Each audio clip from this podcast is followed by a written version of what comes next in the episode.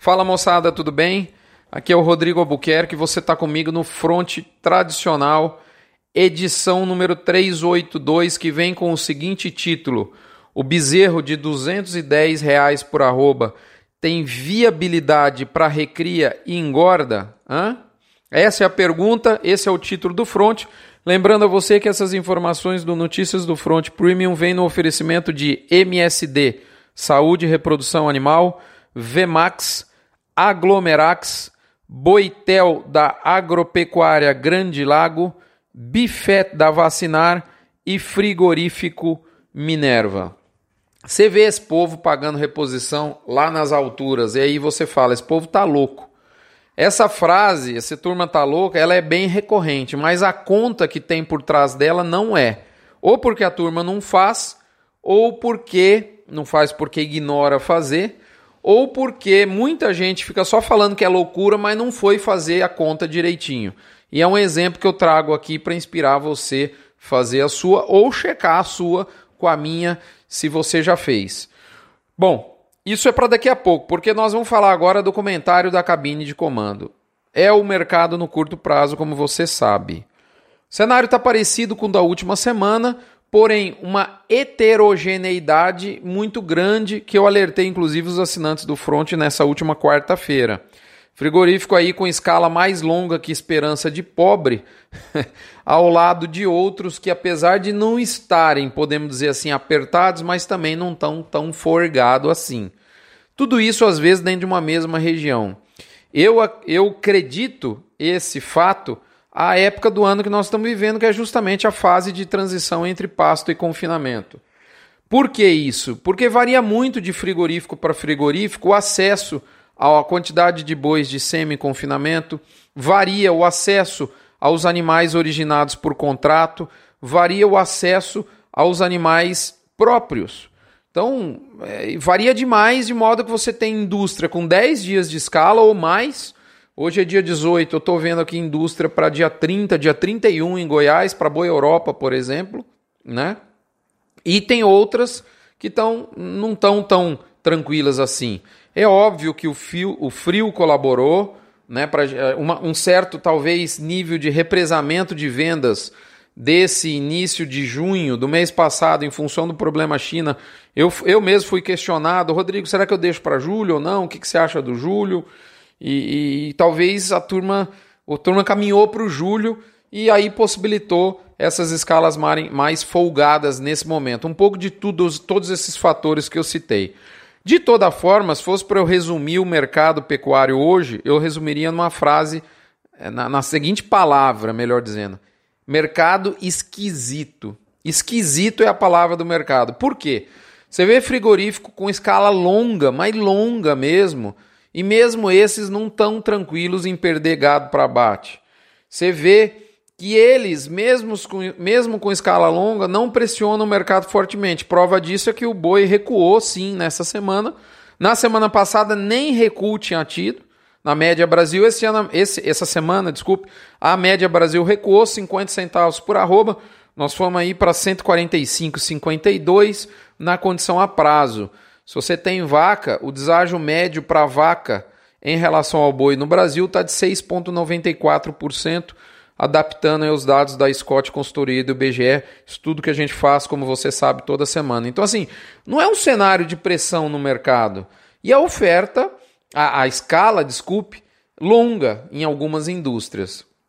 Agora, quando você vai juntando o fio da meada, conversa aqui e acolá com, com varejo, atacado, indústria, produtor, você vê que a oferta não, oferta abundante de gado gordo não é unânime, não é um bom descritivo do mercado.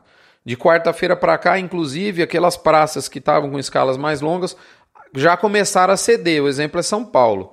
Nós estamos no meio de mês, é bom que se diga isso, não tem colaboração do ponto de vista da demanda para escoamento de carne no mercado interno, mas eu também afirmo que não tem gordura para queimar em termos de redução de preço de arroba. O resultado disso é uma tendência de lateralidade no curtíssimo prazo, mas essa lateralidade me cheira né, um cheirinho bom para agosto. Portanto, só me resta dizer que vem agosto e que o jogo siga, moçada. É isso aí do curto prazo. Vamos agora para o recadinho da mãe de Ná. A B3 começa a acordar. É, a mãe de Ná falou exatamente. A B3 começa a acordar.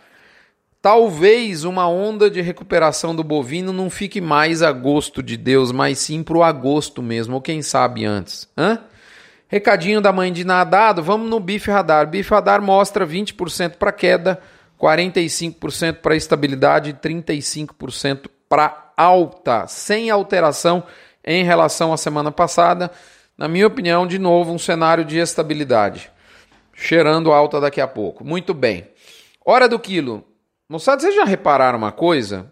2019 tem ficado cada vez mais evidente a diferenciação no momento da venda em função das características dos animais.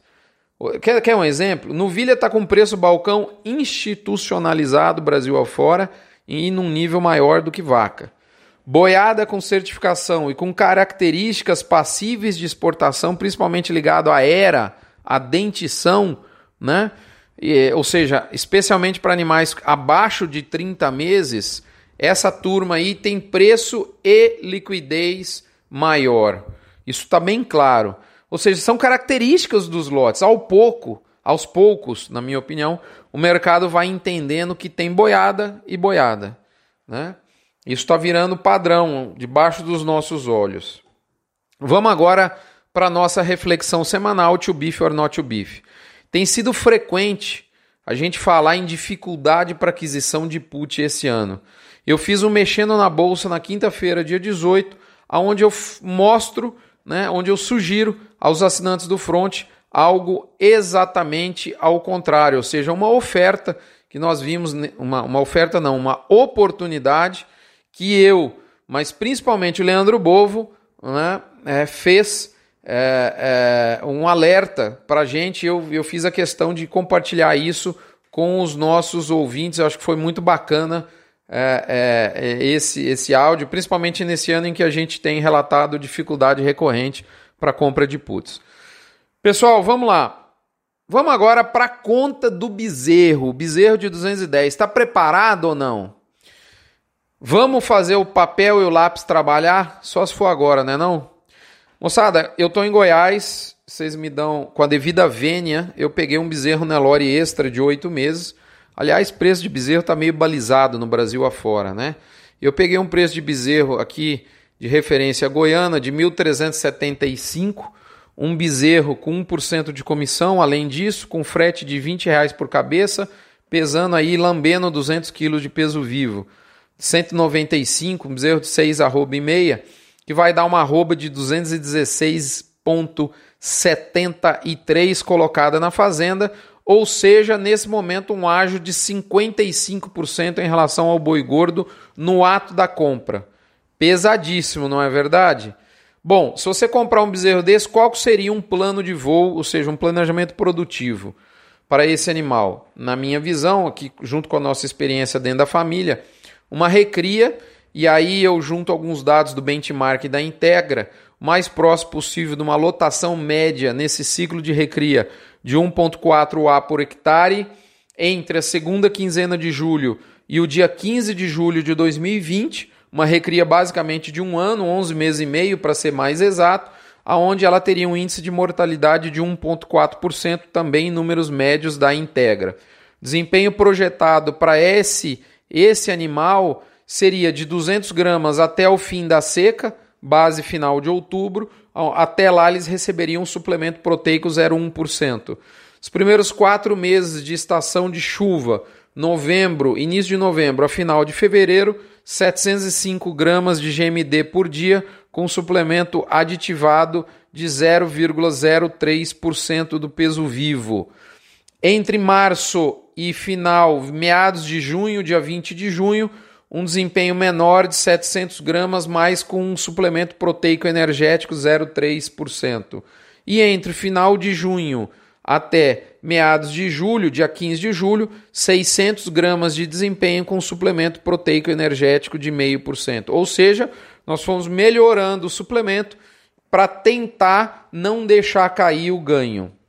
Essa viagem dessa recria, que é uma recria de praticamente um ano, né, vai ter uma projeção de desembolso mensal de R$ 66,47, também benchmarking integra 17,18 para Recria engorda. Se você considerar o rendimento de 50% na entrada e na saída, esse animal vai ter produzido 6,76 arrobas, com um ganho médio diário ponderado de 578 gramas por dia, finalizando esse período da recria com 398 quilos arredondando, ou 13,26 arrobas. Esses números são muito condizentes com o histórico recente de propriedade da nossa família aqui em Goiás. Cada uma dessas 6,76 arrobas com esse desembolso mensal vai ter custado para você, com esse desempenho que eu citei, R$ 113,49. Ou seja, você vai ter reduzido o seu custo da arroba de estoque, que startou, que começou em 216, ele vai cair para 164 no final da recria. Logo em seguida, esse animal vai para um boitel, pode ser e deveria ser o boitel da Agropecuária Grande Lago, no meu caso, no dia 17 de julho de 2020, aonde ele vai por lá permanecer ao redor de 105 dias, sendo abatido no dia 31 de outubro do ano que vem, com lambendo aí 560 quilos. Considerando um ganho médio no confinamento de peso vivo de 1,5 quilos e um ganho diário de carcaça de 1,54 kg, considerando 55,7 de rendimento e um rendimento de rendimento de carcaça, né? E um rendimento do ganho de 70,3%. Essa arroba colocada no confinamento eu estou estimando com uma diária de R$ 8,00 e lá vai fumaça, né? Se não me engano, 8,50, não estou recordado agora, mas o que o está aqui apontado para você é o custo da arroba que vai ficar em 126,88, com esse custo de diária e com esse, esse desempenho dentro do Boitel. Eu estou checando aqui para você o custo de diária eu pus de R$ 8,50 para esse animal. R$ 8,50 por cabeça dia vai dar um custo de arroba colocada de R$ 126,88 no confinamento. Vale lembrar que eu estou colocando R$ 30 de frete por cabeça, é, despesas de, de GTA de transferência, despesas de abate e uma mortalidade de 0,3% nesse confinamento.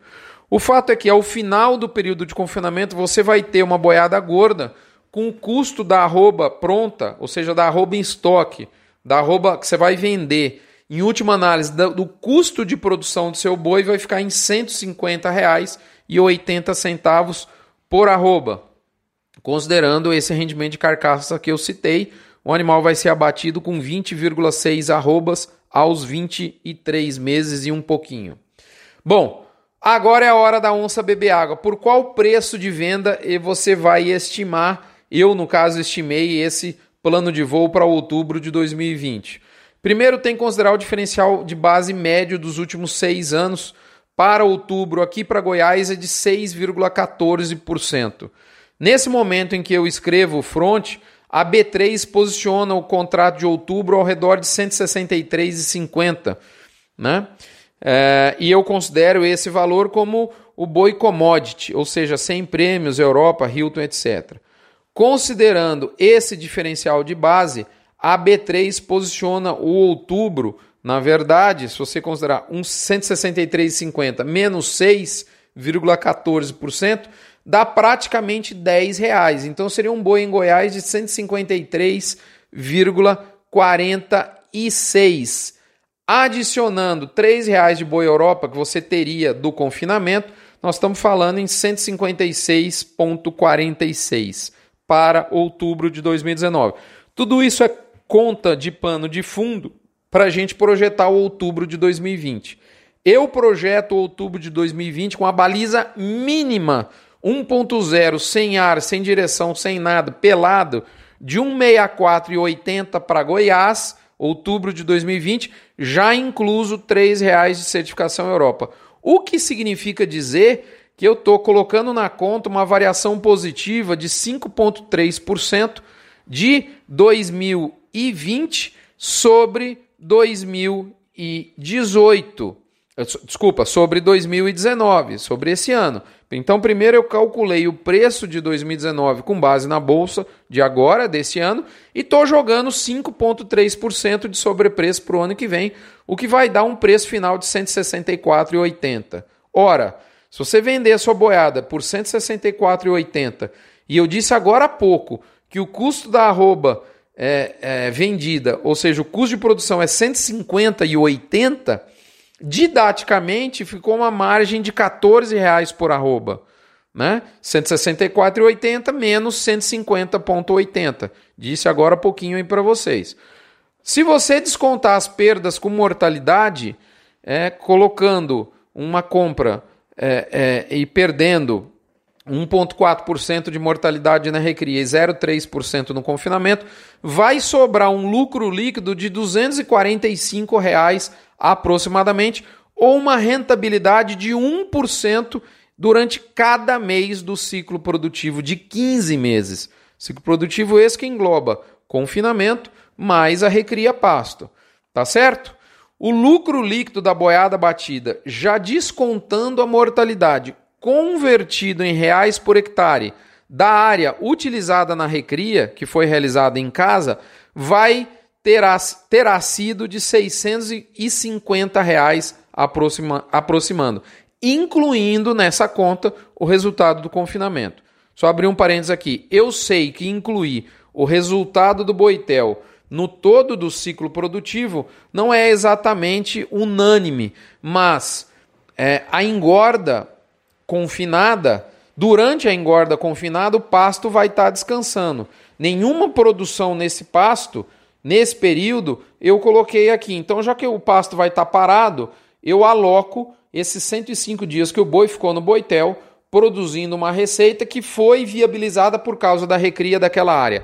Como a recria não vai estar tá sendo utilizada nessa simulação, eu jogo, né, ela não vai ter esse benefício, eu jogo compensando o benefício do animal que está engordando, que está engordando pura e exclusivamente porque a recria entregou esse animal pronto para engorda. O importante aqui você ver é que o lucro dessa operação vai ser zerado se por um acaso as arrobas de 2020 fossem vendidas por 150,80, que é exatamente o custo de produção. Isso, ou seja, estou falando que o, o boi precisa cair 3,6% entre outubro de 2020 frente à atual projeção de outubro de 2019 para que você não tenha lucro nessa internalização desse bezerro. E aí eu faço a pergunta: tá bom para você? O planejamento produtivo da Recria tá desafiador? Sim, é fato, mas além de desafiador, ele é factível. E é necessário que ele seja desafiado para poder aniquilar o ágio da compra, que está alto. Uma reposição aquecida exige mais da recria e da engorda. Porém, não dá para dizer que não tem viabilidade. Esses números são condizentes com as nossas últimas é, os nossos últimos ciclos produtivos. É óbvio que adaptações né, têm que ser feitas para cada estado, para cada situação, para cada fazenda, para cada histórico de desempenho produtivo, mas, e é o que eu recomendo que você faça. Né? Por fim, você tem que entender, eu e todo mundo, que a gente está vivendo num Brasil que com uma economia que flerta nesse momento com as menores taxas de juros reais da nossa história.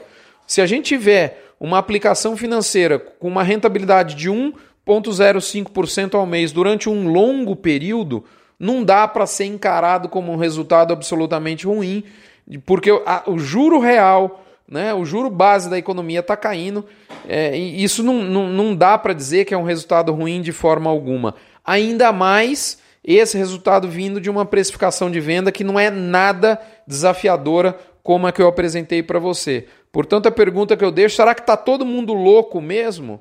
É isso, moçada. Até a próxima semana. Nós nos encontramos aqui. Lembrando a você, fica o convite para que você se torne um assinante do Front Premium. Contribua sim, porque o Front doa 6 a 8% da sua arrecadação mensal para o Hospital de Amor. E se você achar interessante, você pode cadastrar a sua boiada para que desconte um real por cabeça abatida em prol de uma bonificação, de uma doação para o Hospital de Amor de Barretos. Um abraço, fiquem todos com Deus, até a próxima semana.